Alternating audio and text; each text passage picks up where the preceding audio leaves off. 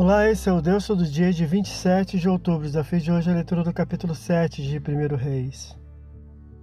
Se o capítulo anterior descreve a construção do templo do Senhor, o presente o fará em relação ao palácio real, que perdurou 13 anos com a sala do trono e o foro judicial. Versículo 1. Para algumas obras no templo, Salomão buscou de Tiro a Hiram, possivelmente outra personagem que não seu rei, habilíssimo artífice de bronze, o qual procedeu à construção de duas colunas, cujos nomes apontam para solidez e firmeza, versículos 13 a 22.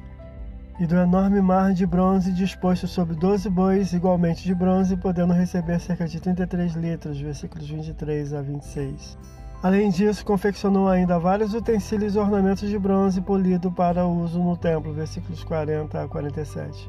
Foram confeccionados também os móveis e utensílios de ouro batido para o interior do templo, versículo 48 a 50. Salomão trouxe todos os utensílios e ofertas paternas de prata e ouro para depósito no tesouro do templo, versículo 51.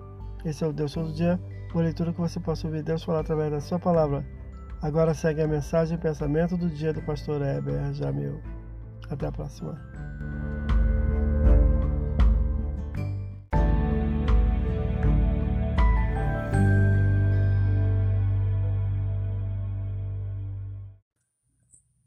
Pensamento do dia. Todo aquele que crê em Jesus deve se envolver com a missão de pregar o Evangelho.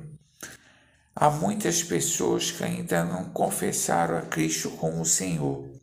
A dependência e confiança no Espírito Santo é fundamental, porque sem ele ninguém se converte.